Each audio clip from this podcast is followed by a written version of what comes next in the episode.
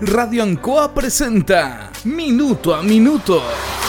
La manera distinta de comenzar el día bien informado. Presentado por Óptica Díaz. Ver y verse bien. La Bellita del Baratini. Arauca Esquina Hierbas Buenas. El mejor precio y calidad. Lubricentro Maife. Todo en cambio de aceite.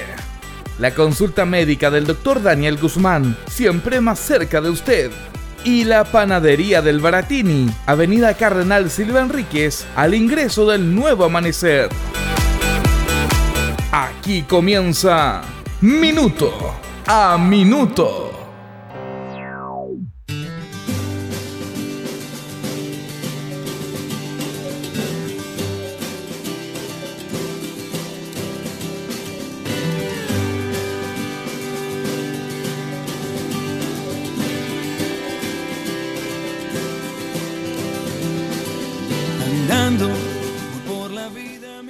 Fíjense que la realidad chilena es la que conocemos todos y quería comentarle dos temas.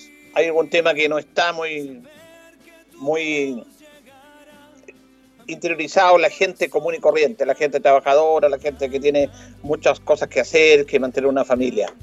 No se mete mucho al mundo de los mercados, a este tema de los millones, solamente ve titulares y nada más que eso.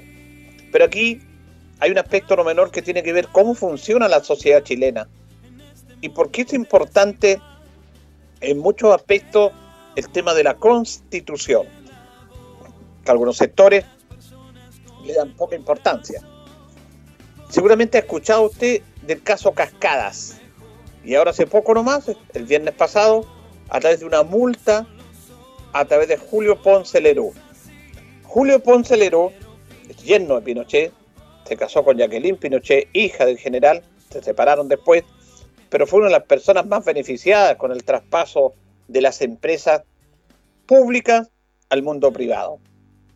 Él fue el mayor controlador de Sokimich, que realmente ha manejado una cifra impresionante de millones y creó una función de... es el 32%, controla el 32% de Sokimich y creó toda una especie llamada cascada, el caso cascada, y en el cual, a través de acciones fraudulentas, empezó a comprar, empezó a adquirir acciones y empezó a tener un tremendo poder y una ganancia impresionante. Ahora está con el tema del litio. El litio también lo controla Sokimich y el litio te dicen que es el mineral no solamente del futuro, ya el mineral actual, que está ahí peleando codo a codo con el cobre eh, todo lo que es la importancia del litio. Bueno, todo eso lo controla Ponce Leroux a través de Sokimich, que es el principal accionista de esta empresa.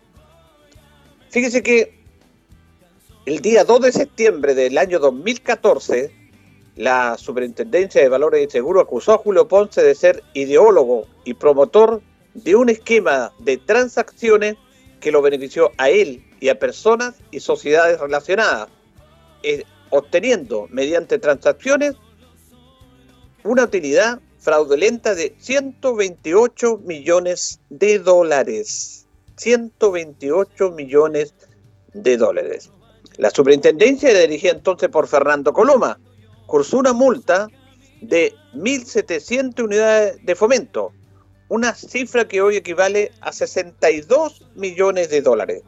Una multa por haber obtenido estas ganancias en forma fraudulenta a través de estas compras de acciones denominadas cascadas. Era entonces la mayor multa de la historia a una persona por infracciones al mercado de valores. Ponce reclamó la multa en tribunales. El 18 Juzgado Civil de Santiago ratificó la ascensión el 15 de abril del año 2016. Y lo mismo hizo la Corte de Apelaciones en febrero del año 2019. Sin embargo, el Tribunal de la Segunda Instancia redujo la sanción a tan solo 3 millones de dólares.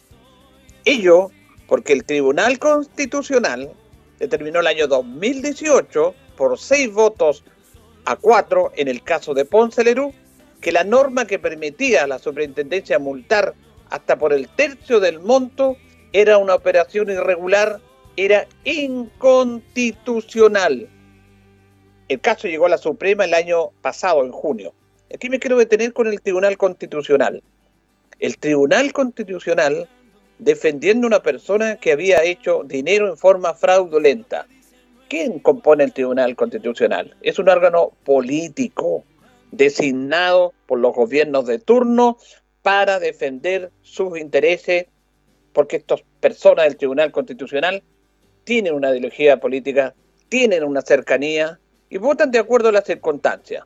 Y esos seis votos a favor y cuatro en contra, en forma bien curiosa, los seis votos eran de integrantes del Constitucional que eran afines al mundo de la derecha y los cuatro en contra eran afines al mundo más progresista o de izquierda, de centro.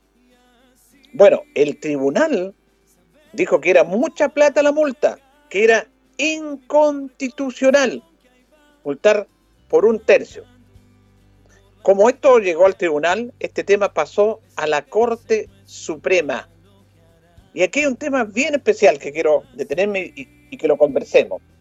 La tercera sala ratificó por cinco votos a cero las infracciones de Ponce Lerú y ratificó en aquello el dictamen de la Corte de Apelaciones.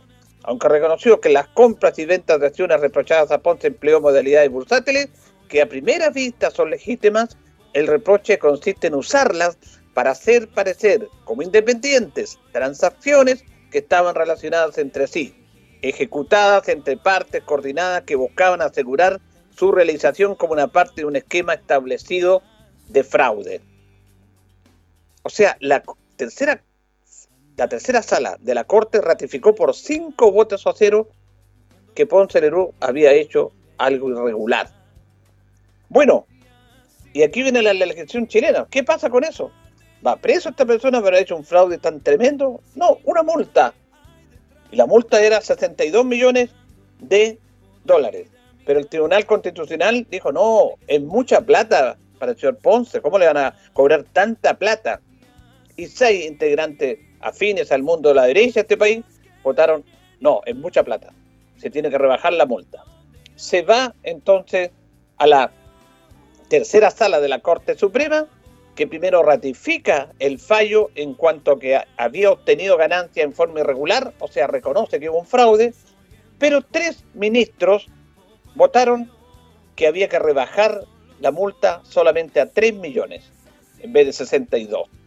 Esos ministros son María Eugenia Sandoval, Ángela Vivanco y el abogado integrante Diego Munita. Rechazaron la pretensión del Estado a través de la superintendencia y rebajaron la multa. Y aquí volvemos a lo mismo. Ángela Vivanco tuvo muchos cuestionamientos en el mundo político de la sociedad cuando fue nombrada ministra por el presidente Piñera. Bueno, aquí ratifica esos temores que habían con estos fallos para favorecer a privilegiados de este país. Pero al menos hubo eh, jueces que votaron en, en contra. Hubo dos miembros, porque este fallo de rebajar la multa fue de 3 a 2, el fallo de ratificar que había lo honesto, acciones irregulares, fue 5 a 0, fue unánime. Bueno, Sergio Muñoz, que fue presidente de la Suprema, votó en contra y el abogado integrante Pedro Pierri votó en contra también. Por lo tanto, el señor Julio Ponce Lerú hizo un movimiento financiero denominado Cascada que le obtuvo una utilidad de 128 millones de dólares. En el mundo de los negocios y en el mundo de estas transacciones está todo permitido. Permitido hacer negocios, arriesgarse y ganar o perder. Él ganó, no estamos en contra de eso. El tema que esa ganancia, ratificado por la Corte Suprema, el 18 Juzgado Civil de Santiago, la Corte de Apelaciones, la Superintendencia de Valores Económicos, dijeron que esa ganancia había sido fraudulenta. Esa utilidad no correspondía porque había quebrado las normas del mercado establecidas. Todos dijeron que sí. ¿Cuál es la, sanción en Chile para estas personas? Multa. Se le hizo una multa en primera instancia de 62 millones de dólares. El Tribunal Constitucional dijo que era inconstitucional cobrarle mucha plata a este caballero que no podía cobrarse más allá de un tercio del monto de la operación y había que rebajarla. La Corte Suprema, tres de sus integrantes de la tercera sala, los voy a volver a nombrar, dos damas, María Eugenia Sandoval, Ángela Vivanco y el abogado integrante Diego Munita, dijeron, no, es mucha plata, 3 millones de dólares queda la multa. O sea, él ganó 128 millones de dólares, bueno, iba a pagar 3 millones. O sea, ganó 125 millones de dólares. Eso es permitido en Chile. ¿Cómo esta gente busca la manera de ganar dinero de esta forma y nadie dice nada? Es impresentable. Paralelamente a este tema, para que vea cómo funciona este tema en Chile, el Servicio de Impuestos Internos y el gobierno están tirándole las penas del infierno a trabajadores que recibieron un bono de 500 mil pesos cada trabajador porque dicen que fue fraudulento, porque engañaron al Estado y por lo tanto están pidiendo las penas del infierno. Devuelvan esa, esa plata porque esto es un delito y pueden ir presas. Cuando el Servicio de Impuestos Internos coloque en su página para que las personas puedan o no acceder a este crédito producto de la pandemia. Era un crédito. Y ellos, Servicio de Impuestos Internos, tiene todos los antecedentes de los trabajadores y le hace propuesta. Y el trabajador dice, sí, no, veo, es usted posible, coloca todos sus datos y dice, usted es, eh, puede pedir este préstamo, mándeme una cuenta y le depositamos. Y resulta que ahora, después que le dijeron que podían recibir ese crédito, esos 500 mil pesos, porque no son más, se los están pidiendo que los, los devuelvan y lo están amenazando con cárcel. Esto es increíble, impresentable. Un señor que defalca que tiene utilidades por 128 millones de dólares, paga una multa de 3 millones de dólares, teniendo una ganancia de 125 millones de dólares, no le pasa nada. ¿Qué le va a hacer a Ponce Lerú 3 millones de dólares? Qué negocio tremendo, ¿ah? Ratificado por la justicia de este país, por la Corte, por el juzgado, por la Corte de Apelaciones, por la Corte Suprema, por la Superintendencia de Valores Económicos que regula el mercado financiero, que esa, ese dinero fue en forma fraudulenta, fraudulenta esa ganancia. ¿Y qué le sale al señor Julio Poncelero? Una multa de 3 millones de dólares.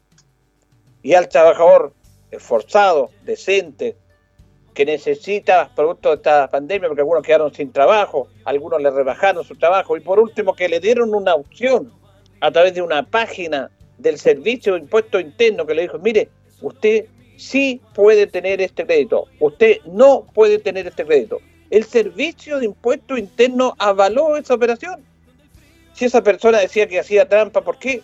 ¿Por qué le dijeron, no, usted no corresponde este, este crédito? Se los dieron, se dieron cuenta que metieron la pata a veces, y ahora, ¿qué es lo que hacen? Devuélvame la plata a través de la tesorería, devuélvame la plata. Y si no, usted va a ir preso. ¿Por qué están diciendo eso? De seis meses a cinco años puede tener la multa por haber mentido, según ellos, para obtener 500 mil pesos. ¿Qué le parece a usted lo que pasa en este país? Que a un señor privilegiado se le permita ganar millones de dólares en forma fraudulenta, no lo digo yo, lo dice la justicia, lo dicen los fallos, y a una persona que la misma página de impuesto interno le dice, si usted puede tener, es favorecido este préstamo, le tiren las penas del infierno. Esas personas que ya a lo mejor gastaron esa plata van a tener que devolverla. 500 mil pesos. ¡Qué vergüenza! Asuman sus responsabilidades. Así funciona esta sociedad. Es por eso, es por eso que la gente se revela, que la gente sale a las calles, que la gente hace destrozos. Y no estamos de acuerdo con eso. Pero mire, cuando las instituciones no funcionan y cuando nos escandalizamos por una protesta, porque se quema esto, esto, otro, que está mal, si la gente no reclama, no pasa nada. La gente tiene que alzarse. ¿Por qué devolvieron el 10% de la AFP? Porque la gente lo pidió. Esto fue una, un tema de la sociedad, de los chilenos, que presionaron a los parlamentarios y le dijeron, ya que no nos ayudaron, no a todos, dennos que es nuestra plata. ¿Qué se preocupan de nuestro futuro si ni siquiera se preocupan del presente? Dennos la plata. Eso fue por la presión popular. Y había manifestaciones en pandemia, la gente salía y hacía fogata. Porque si no, no pasa nada. Porque eso es lo que ellos quieren. El mundo dominante de esta sociedad. No pasa nada. Ayer vimos una entrevista, como siempre, fantástica del gran Patricio Bañado, que debería estar a los 85 años en la televisión dando cátedra de cómo se hacen las cosas estos personajes que aparecen en la televisión, que lo único que hacen es decir, pónganse mascarilla, porque andan en la calle, y están la CRM de salud, están la subsecretaria del delito, eh, persiguiendo a los trabajadores honestos, a unas personas para que hacen una fiesta en la casa. ¿Cuál es el daño que hagan una fiesta en la casa entre 15 personas? Y van los militares, y van carabineros, y los toman detenidos y aparecen en la televisión. Y este tema de Julio Ponce Lerú, los canales de televisión ni siquiera lo han mencionado. ¿Quién defiende al pueblo, a la sociedad? Y no lo digo con el aspecto del pueblo como una cosa de reclamar ideológicamente estos temas y políticamente, no, si, no se trata porque un sector le echa la culpa que son comunistas, los que reclaman son todos comunistas. Ese, ese discurso viejo, añejo, no, es la gente decente, trabajadora, que ha tenido que soportar todo. En Chile, ganar 125 millones de dólares de forma fraudulenta es nada. A esta persona le, cobraron 3 millones. En, rigor eran 128 millones, le cobraron 3 millones de multa. Y nada ha pasado para este señor. Pero a otras personas les colocan todo, todo encima el rigor de la ley. Por eso es que el público, la sociedad reclama, y lo decía ayer Patricio Bañado, el mundo político, y también el mundo político, la es concertación no mayoría, está, se acostumbró a, trabajar con el modelo anterior porque defendieron sus privilegios y su discurso, excepto honradas excepciones, quedó en el discurso para tener el poder, para ese grupo de personas privilegiadas tener poder, poder económico, poder de toma de decisiones, para favorecerse ellos mismos y no a quienes dicen representar, que es la ciudadanía. Esto, con esto termino, es impresentable que a los trabajadores que el mismo Servicio de Impuesto Interno con toda la base de datos, de datos perdón, les dijo, ustedes tienen derecho a este beneficio, ahora le están tirando las penas de invierno. Devuélvame los 500 mil pesos, imagínense. Si no, lo vamos a meter preso. Es una vergüenza. Esto tiene que solucionarse, ¿ah? No puede ser así y devuelvan la plata. ¿Cómo nadie va a decir nada? Por eso la gente sale y protesta y reclama. Y por eso hay violencia, porque esto tiene un origen. La violencia tiene una génesis, un, un origen. No lo quedemos con la consecuencia. Por algo, ¿usted cree que es normal que la gente ande quemando cuestiones, haciendo desórdenes, haciendo violencia? No es normal. Y no digan que son delincuentes. Es producto de la sociedad. Y viene una rebeldía. Porque la gente tiene que rebelarse. Si no se rebeldía va, va, va, va a mirar y va a tener permanentemente a ser sumiso ante el poder. Y la gente se levanta y reclama. La historia lo dice. Señoras y señores, estos comienzos con valor agregado de minuto a minuto en la radio en Cómo son presentados por Óptica Díaz, que es ver y verse bien. Óptica Díaz es ver y verse bien. Usted ya nos conoce, somos calidad, distinción, elegancia y responsabilidad atendido por un profesional con más de 20 años de experiencia en el rubro. Convenios con empresas e instituciones. Marcamos la diferencia. Óptica Díaz es ver y verse bien. Buenos días, gusto de saludarlo. 8 con 20 de este día, martes 6 de octubre. Tenemos 6 grados de temperatura, una máxima de 20 despejado hoy día en Linares.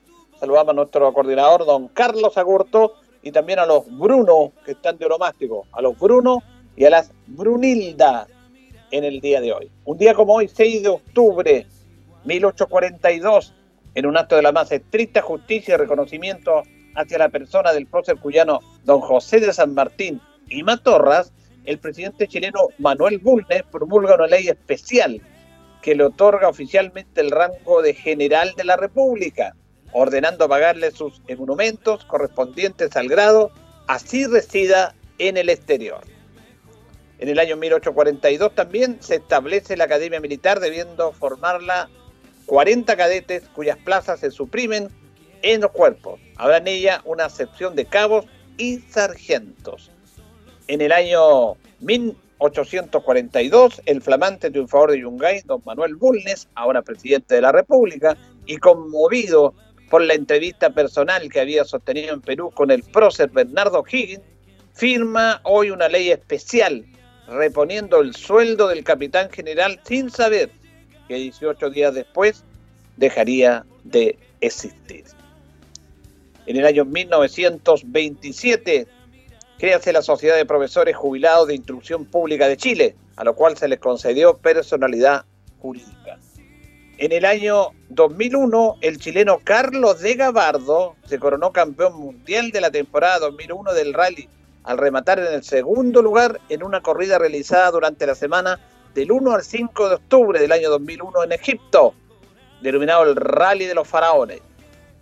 Salió segundo, pero quien salió primero, el oponente italiano Fabrizio Meoni, fue descalificado por la Federación Internacional de Motociclismo en razón de haber utilizado una máquina bicilíndrica y no monocilíndrica, de acuerdo a los reglamentos. Y ahí De Gabardo obtuvo el título. Eso sucedió un día como hoy, en algún momento de nuestra historia. Vamos a la pausa, Carlitos, y ya retornamos. Estamos en Minuto a Minuto en Radio Ancoa. Radio Ancoa. La mejor manera de comenzar el día informado. La consulta médica del doctor Daniel Guzmán siempre más cerca de usted. Se atiende por FONASA, ISAPRE, DIPRECA, CAPREDENA y particular. Se hacen lavados de oídos. El doctor Daniel Guzmán lo espera en Kutmoller 333 frente a la plaza. Lubricentro Maife, todo en cambio de aceite. Le dejamos su vehículo como nuevo. Personal calificado, una atención cercana, convenios con empresas e instituciones. Maife, el lubricentro de Linares, ubicado en Esperanza 633, entre Lautaro y Yumbel. La panadería del Baratini, el mejor pan, tortas, pasteles, brazos de reina de nuestra propia elaboración. Abarrotes, cecinas, frutas y verduras. El mejor precio y la mejor calidad. Lo esperamos en Avenida Cardenal Silva Enríquez, al ingreso del nuevo amanecer. Estamos a su servicio. Óptica Díaz es ver y verse bien.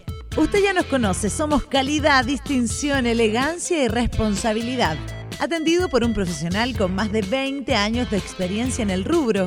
Convenios con empresas e instituciones. Marcamos la diferencia. Óptica Díaz es ver y verse bien.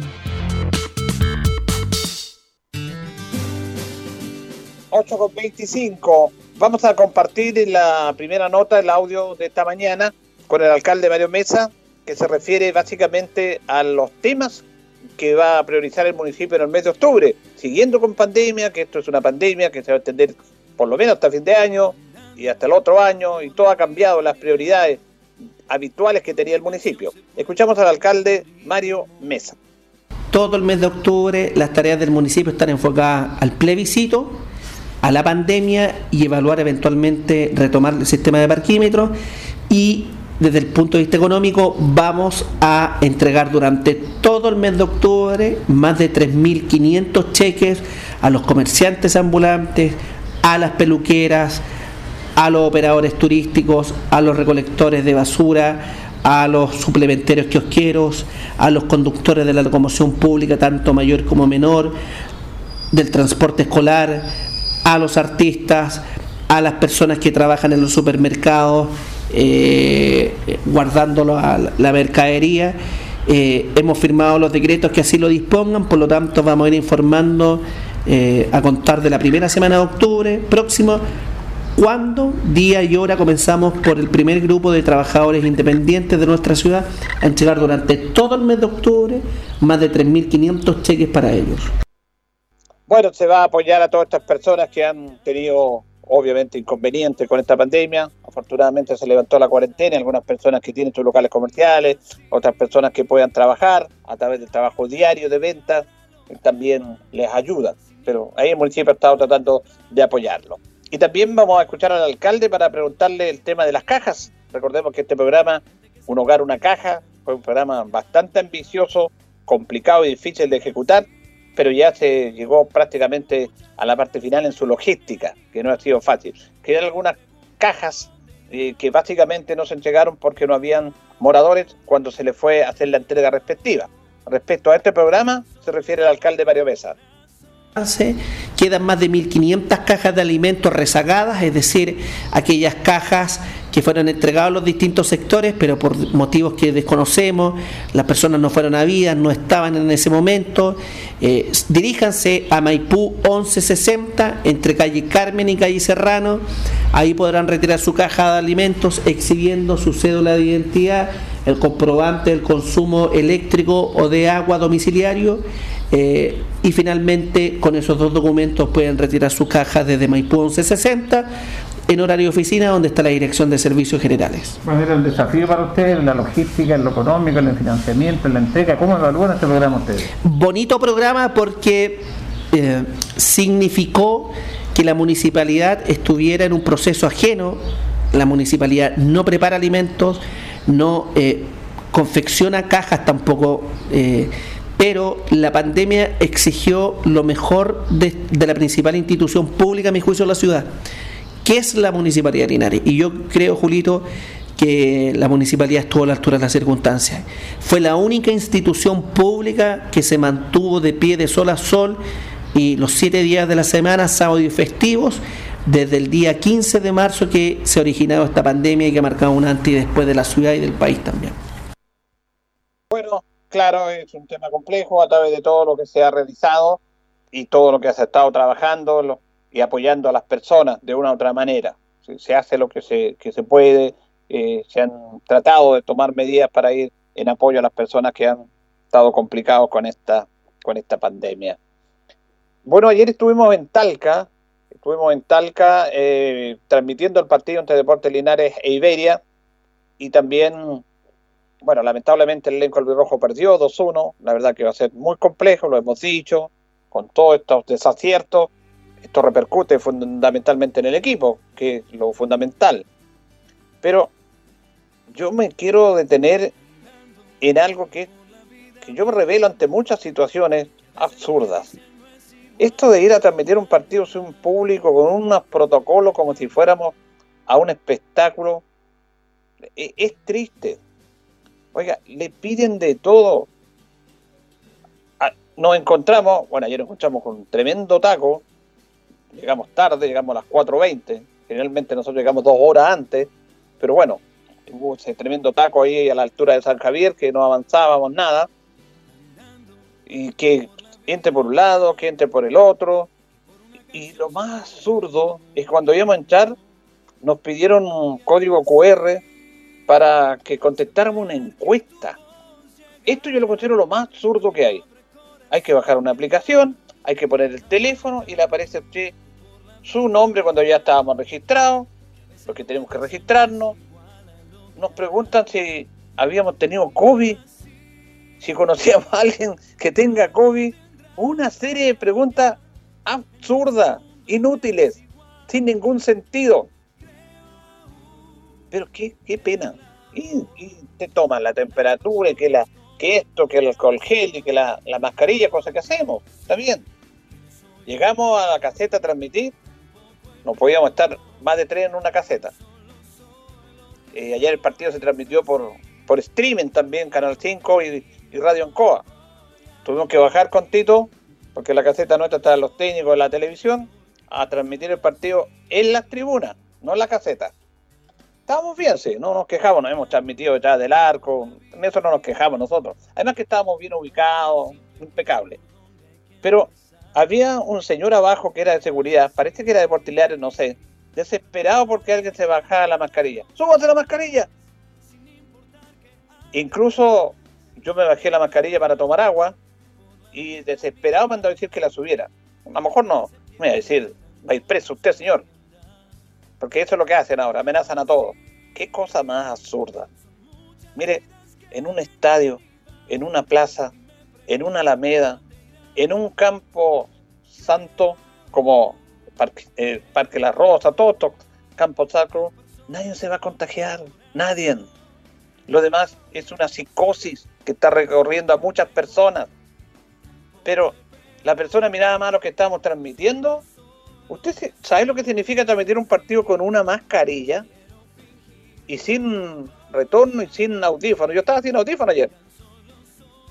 No sé cómo no quedé difónico, gracias a Dios. Bueno, con mascarilla transmitiendo. Absurdo.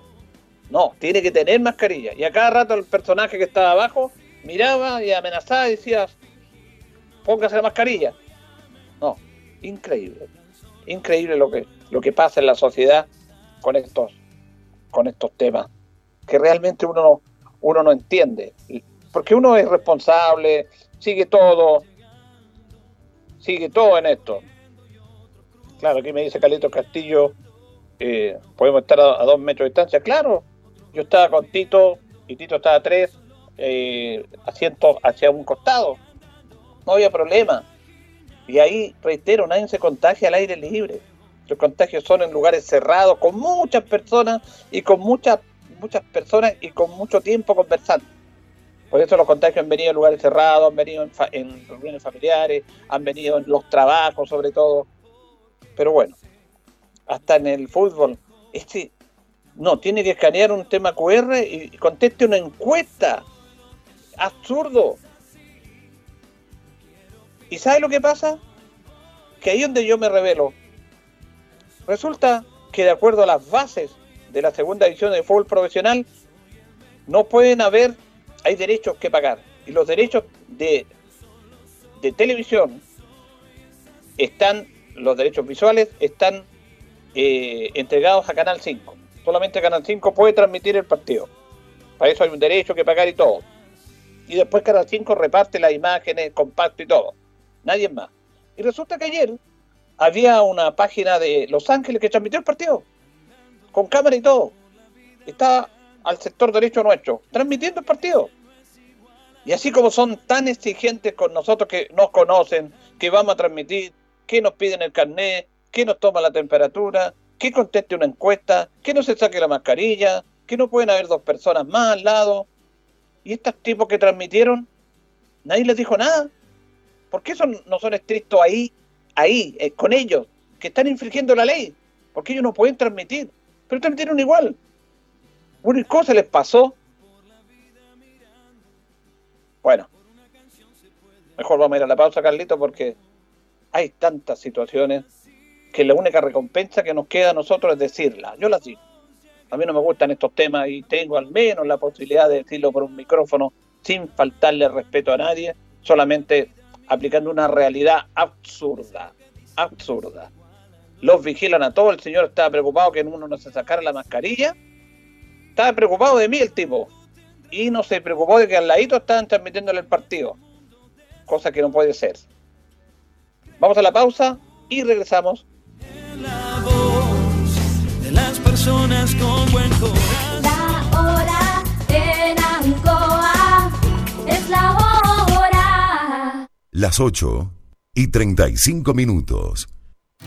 Aprovecha ahora las increíbles ofertas de Mundo y conéctate a la fibra óptica simétrica más potente del país con los mejores precios. Llévate 600 megas de fibra simétrica, más TV HD por tan solo 28,690 pesos mensuales. O si deseas más, te ofrecemos fibra simétrica de 1000 megas a un precio que no podrás creer.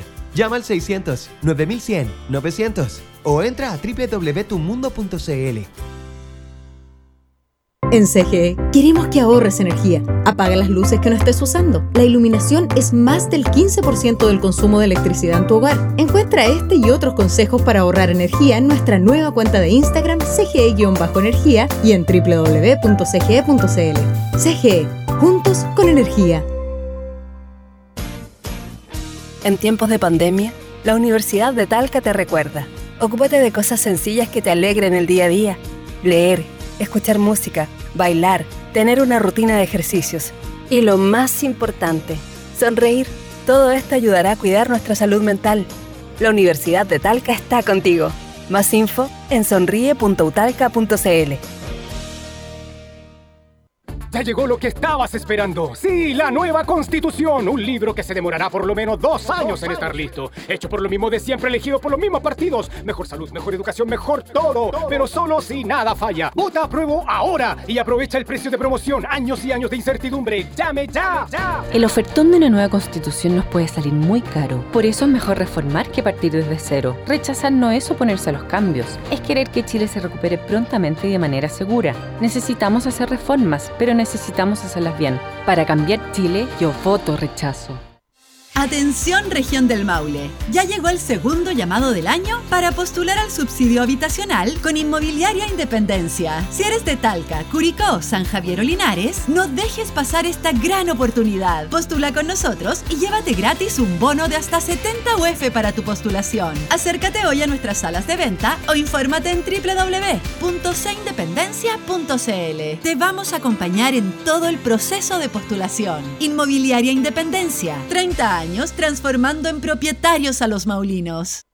Señor contribuyente, la ley prohíbe dividir un terreno en sitios inferiores a 5.000 metros cuadrados, sin hacer el cambio de uso de suelo en el sector rural. De hacerlo, usted compra solo derechos y no lo hace dueño de una determinada superficie del terreno, razón que no le da derecho a construir una vivienda, instalar medidores de agua o luz, tener deslindes, contar con cerco, obtener rol individual, postular a subsidio o a otros beneficios del Estado. Formar un loteo irregular es un delito. Según el artículo 138 de la Ley General de Urbanismo y Construcciones, antes de comprar, infórmese y cuide su inversión. Para mayores consultas y antecedentes, escríbanos a los correos contacto dom arroba corporacionlinares.cl o jurídico arroba corporacionlinares.cl.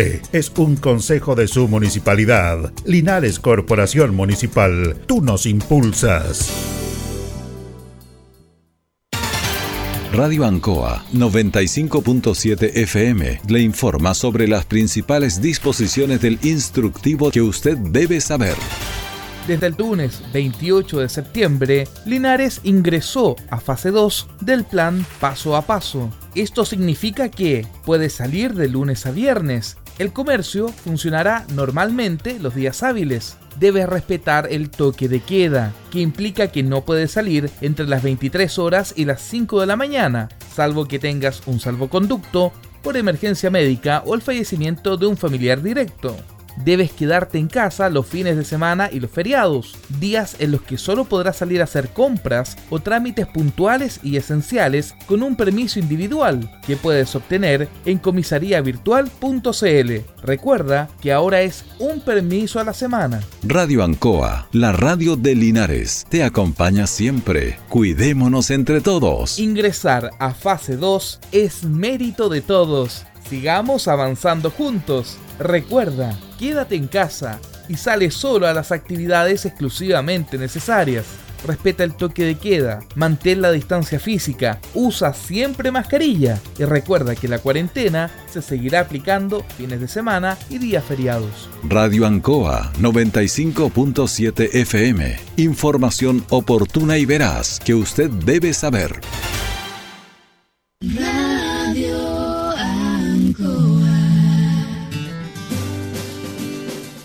Ya nos separan 20 minutos de las 9 de la mañana, 20 minutos de las 9 de la mañana, hacemos minuto a minuto en la radio Ancoa, en este día martes ya, 6 de febrero.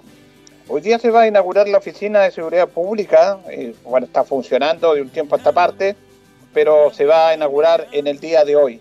Esto es bueno porque seguridad pública es importante dentro de, de todo este aspecto. Vamos a saludar al consejero regional, Rodrigo Hermosilla Gatica, que lo tenemos en línea. ¿Cómo está, don Rodrigo? Buenos días. ¿Cómo está, don Julio? Muy bien, muy buenos días. Un gusto saludarlo a usted y a todas las auditoras y auditores de Alcoa minuto a minuto y día en la mañana. Bueno, vamos a entrar con temas contingentes, pero yo quería antes introducirle en un tema que usted lo ha hablado, y el único que lo he escuchado yo, tratando algo de, de un tema de rebeldía en esto, sobre la situación que viven muchas familias con los funerales, los campos santos, la determinada cantidad de personas que pueden ingresar. Fíjese que yo la semana pasada fui aquí al Parque Las Rosas, había un funeral y estaba cerrada la entrada. Yo iba a pagar una mantención y una tumba que tenemos que pagar, porque no la puedo pagar al contado, tengo que pagarlo a, a plazo, a letra. Y el Ya. señor me dijo, no, usted no puede entrar porque hay un sepelio. Vengo a cancelar, le dije yo. ¿Dónde está el sepelio? En el patio 4. Yo vengo ahí, estoy solo. ¿A quién voy? a- Yo le explico que usted me deje entrar. Pucha, voy a consultar. Consulte. Consultó, ya pase, señor. ¿Qué cuesta? Usted lo ha manifestado también, eh, don Rodrigo. Mire, el otro día, don Julio, eh, fuimos a acompañar también una familia a, un funeral en el campo sacro. Y en el campo sacro, eh, la persona que estaba encargada de- del recinto, digamos, el administrador o algún rango parecido, dijo, mire, la verdad es que no, no se permite más de tantas personas, pero eh, vamos a hacer una excepción y vamos a dejar que pasen todos los que... Pues en realidad, en realidad, eh, creo que la cantidad mínima son 20 y debo haber unas 27, 30 personas, 28 personas. No, no, tan, no tan sobrepasado el número límite. Eh, de acuerdo, porque la gente ya lo, ya lo sabe, digamos, de alguna manera se pasan la información o les advierten en la misma funeraria, pero el hecho es que la gente ya concurre en menos cantidad. Eso no puede ser. No puede estar sujeto a la voluntad de una persona como le ocurrió a usted, que porque la persona es buena persona, valga la redundancia, le diga, mire, pase. Oiga, mire, yo lo califico clase esto como una maldad. Que no nos dejen sepultar a nuestros muertos. Lo último que se le puede tributar a una persona que se va, a una persona que fallece, lo último, el último gesto, eh, la última señal de, compromiso, de solidaridad, de afecto, de cariño y de amor, lo último es acompañarlo al Campo Santo.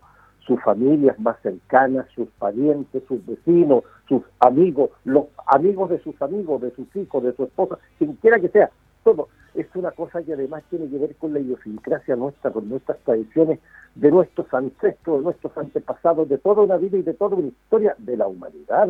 Entonces, la verdad es que, mire, esto, yo siempre digo en estas cosas, yo esto yo lo planteé en el Consejo Regional, se lo planteé a la Seremi de Salud en una reunión de la Comisión de Salud, porque yo nunca ando tirando las cosas por el lado, sino que donde corresponde.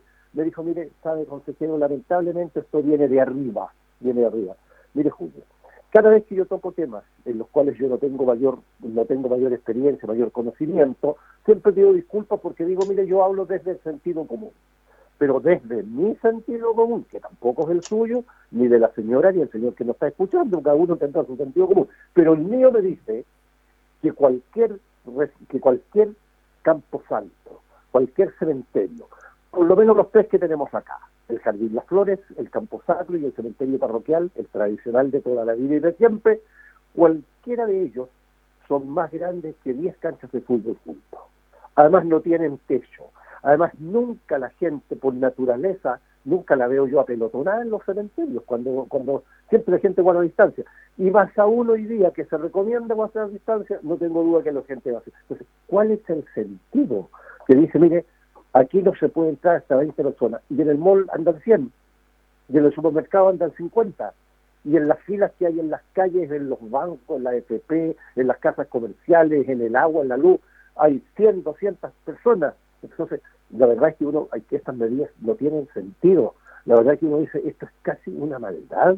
O sea, prohibirle a usted que acompañen sus amigos, sus familiares, sus parientes, sus vecinos a la ul- al camino hacia la última morada de ser un ser querido, a mí me parece francamente casi una locura. Por eso digo, casi al borde de una maldad. No la entiendo. Sí, y yo también le digo que es importante decir estas cosas, don Rodrigo, porque estamos como todos sumisos ante esto. Así y si es, alguien no dice es. nada, va a pasar así. Yo es bueno que con el respeto, con el sentido común, que se digan Pero, estos temas. O sea, estamos, estamos, estamos pisoteados, estamos pisoteados, estamos prohibidos de todo, de verdad. Entonces esto, esto ya no puede ser, por eso es que la gente se cansa, por eso es que la gente reclama, por eso la gente se, se revela a este tipo de medidas, a este tipo de cosas. Eso, y, y esta es una, usted puede ver tantas otras, digamos, que también que, que son, digamos, que descabelladas, por decirlo de alguna manera. Don Rodrigo, bueno, la, la información de la semana pasada que usted lo dio a conocer, eh, sus redes sociales, en medio, de que usted va a ser candidato a las primarias para gobernador eh, regional. ¿Por qué no nos cuenta? Sí, bueno, primero que todo, eh, señalar, sí, efectivamente, como usted lo dice, bueno, señalar que este es un nuevo cargo. La gran mayoría de las personas no tiene mucha información. Los gobernadores regionales, digamos, para decirlo sin profundizar mucho en el tema, es como los intendentes de hoy día, con la diferencia que mañana van a ser elegidos por las personas. Es decir, usted tiene que votar, yo tengo que votar, todos los maulinos en este caso tendrían que votar. Un gobernador regional es la persona que tendría la responsabilidad de conducir los vecinos de la región del Maule, en este caso de las provincias de Curicó, de Talca, Cauquenes y Linares. Bueno, en ese escenario se van a elegir gobernadores regionales el próximo año en el mes de abril, junto con los alcaldes y concejales de todo el país. Y ahí se van a elegir los gobernadores regionales en todas las regiones también de nuestro, de nuestro territorio nacional. Bueno, yo tuve la, la fortuna, digamos, eh, de que eh, el Partido Socialista, que es mi partido, me propone a mí como candidato a gobernador regional para unas primarias, para unas primarias que se van a realizar ahora el 29 de noviembre. El 29 de noviembre yo compito con tres personas más. Una dama que es consejera regional también, que es de Curicó, y dos consejero, un consejero regional y otro señor que es eh, profesor de la universidad, que son de la provincia de Talca. Luego también eh, el oficialismo, es la alianza UDI Renovación Nacional, también van a una primaria. Ellos llevan dos candidatos, uno es de Curicó y el otro es un señor también de Talca. Ambos son consejeros también, son amigos míos. Y luego hay, creo que dos o tres candidatos que no entran en estas primarias ni en las del oficialismo, ni en las de la centroizquierda, en la nuestra, sino que posiblemente ellos van a competir en la final. Pero lo que yo quiero, bueno, en primer lugar yo estoy tremendamente agradecido de una gran responsabilidad, pero una gran responsabilidad que pone bajo mis hombros el Partido Socialista en primer lugar, y la cual yo agradezco y valoro infinitamente, porque porque hay tantas otras personas que tienen mucho más capacidades, por cierto, que yo.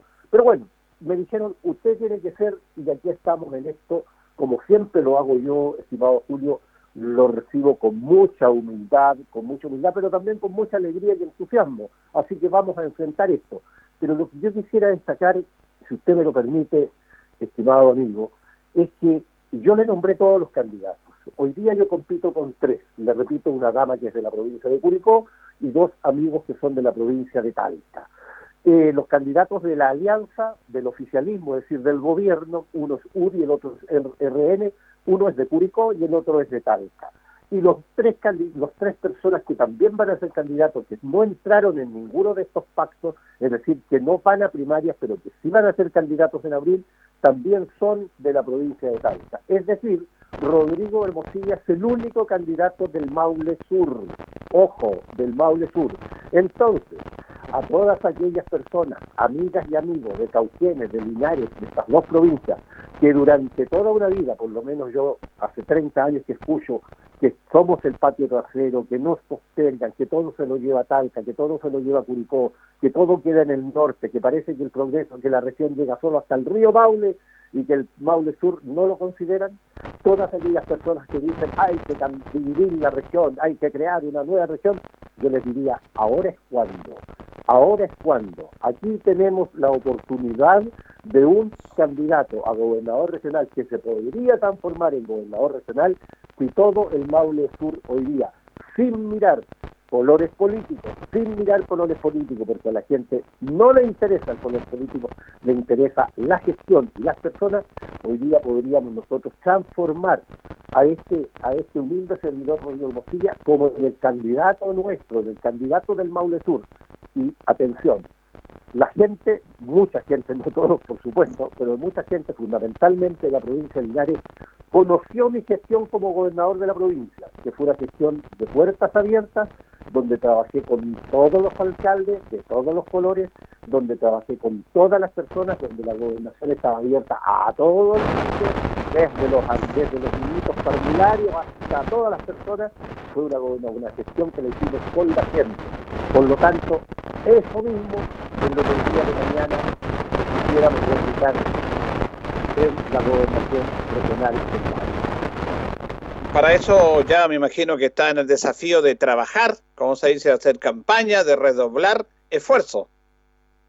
Estamos haciendo algunas cosas que son las que corresponde hacer para estas primarias. Hoy día no nos olvidemos que la tarea número uno hoy día tiene que ver con el plebiscito del día 25 de, de octubre, es decir, del domingo, del domingo 25. Esa es la primera gran preocupación que tenemos. Ahí estamos trabajando por el apruebo y la convención constitucional, pero luego ya eh, nos dedicaremos más de lleno a nuestra, a nuestra campaña. Como lo vuelvo a repetir, estas son primarias. En primaria vamos a elegir entre cuatro, entre cuatro personas que hoy día se postulan, hay que elegir uno que es para que sea el candidato de este pacto a la gobernación regional del Maule. Lo mismo hará la alianza con las dos personas que les mencioné, que uno es de Curicó y el otro es de Talca, ellos también tendrán que hacer su primaria el mismo día y elegir uno. Y esos somos los que iremos a competencia, a competir para el próximo año en abril. Pero hoy día lo importante es eso, las primarias del 29 de noviembre, y yo insisto y repito, de todos los candidatos y candidatas que hoy día están en la competencia, ya sea para primarias o para la, o para la elección final, la única persona del Maule Sur que representaría las provincias de Linares y Cauquenes es este servidor Rodrigo Hermosilla. Bueno, ahí un bonito desafío entonces para la comunidad. Usted lo conoce mucha gente en todos lados y un desafío súper importante para, como dice usted, establecer este, estos temas en el Maule, en el Maule Sur.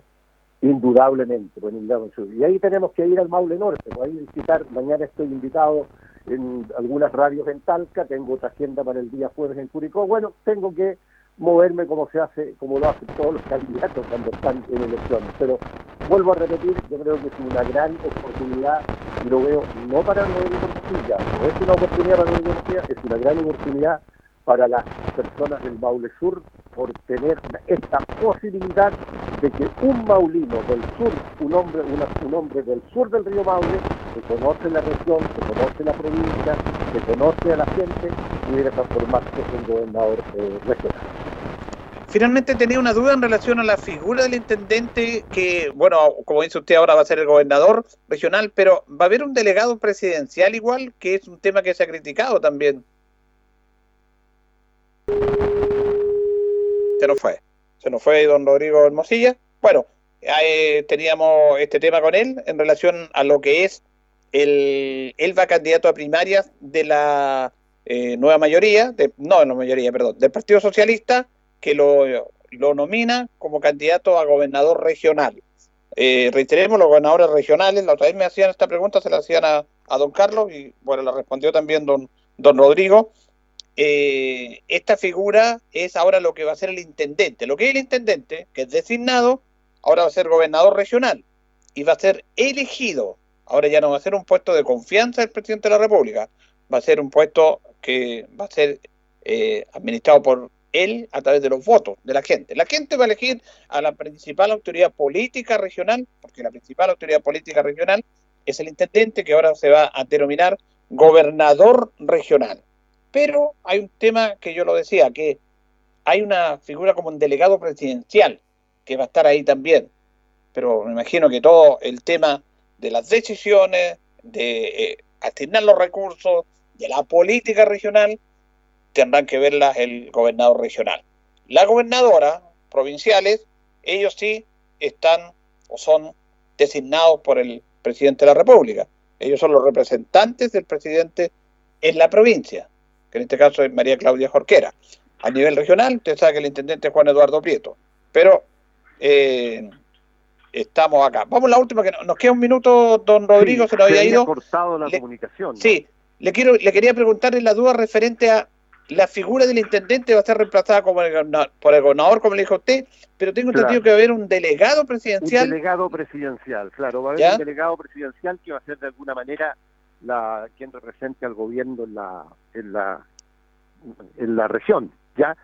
Y, y el que es elegido es el gobernador regional. ¿Qué significa esto? En otras palabras, que va a haber más poder de decisión para las regiones. Esto es un gran paso importante en la, en la regionalización y van a haber servicios, van a haber, esto, esto ojo, van a haber servicios que van a ser traspasados también a la administración regional. Usted sabe que hoy día prácticamente se produce un desfile de, un desfile de, ¿cómo se llama?, de personeros a, a, Santiago. Los parlamentarios, diputados, senadores hacen un verdadero, yo le digo que hacen las veces de relacionadores públicos, porque ellos vamos llevando gente para Santiago organizaciones deportivas, organizaciones sociales, juntas de vecinos, vamos a hablar con el ministro, vamos a hablar con el ministro. Bueno, eso mañana, eso mañana se va a resolver en la región, en varios, en varios servicios, en varios ministerios. No le puedo decir hoy día cuáles son, pero a lo menos cuatro o cinco ministerios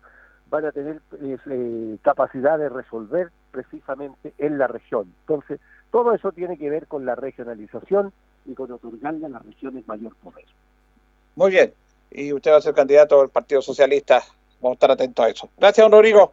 Muy bien, eh, don Julio, un gusto de saludarlo y le vuelvo a insistir antes de cerrar que más que ser candidato del Partido Socialista, mi pretensión es ser el candidato del Maule Sur, porque de verdad hoy día la única persona del Maule Sur, de todos los candidatos que van, solo hay un hombre y un nombre que es el Maule Sur y que es el de Rodrigo Hermosilla. Muchas gracias, buen día. Buen día a Rodrigo Hermosilla Gatica. Interesante esta jornada electoral. Son primarias, 29 de noviembre, y después en abril del año próximo, junto con las elecciones de alcalde y concejales, también hay elecciones de gobernadores regionales. Y claro, lo que él decía, es bueno que haya gente de nuestra zona. Nos vamos, ya vienen las noticias en Radio Ancoa, le agradecemos a Carlito Agurto a ustedes, nos reconchamos si Dios quiere mañana. Que pasen bien. Radio Ancoa presentó Minuto a Minuto. La manera distinta de comenzar el día bien informado. Presentado por Óptica Díaz. Ver y verse bien. La Bellita del Baratini. Arauca Esquina Hierbas Buenas. El mejor precio y calidad. Lubricentro Maife. Todo en cambio de aceite. La consulta médica del doctor Daniel Guzmán. Siempre más cerca de usted y la Panadería del Baratini, Avenida Cardenal Silva Enríquez, al ingreso del nuevo amanecer. Esto fue Minuto a Minuto. Gracias por la atención dispensada.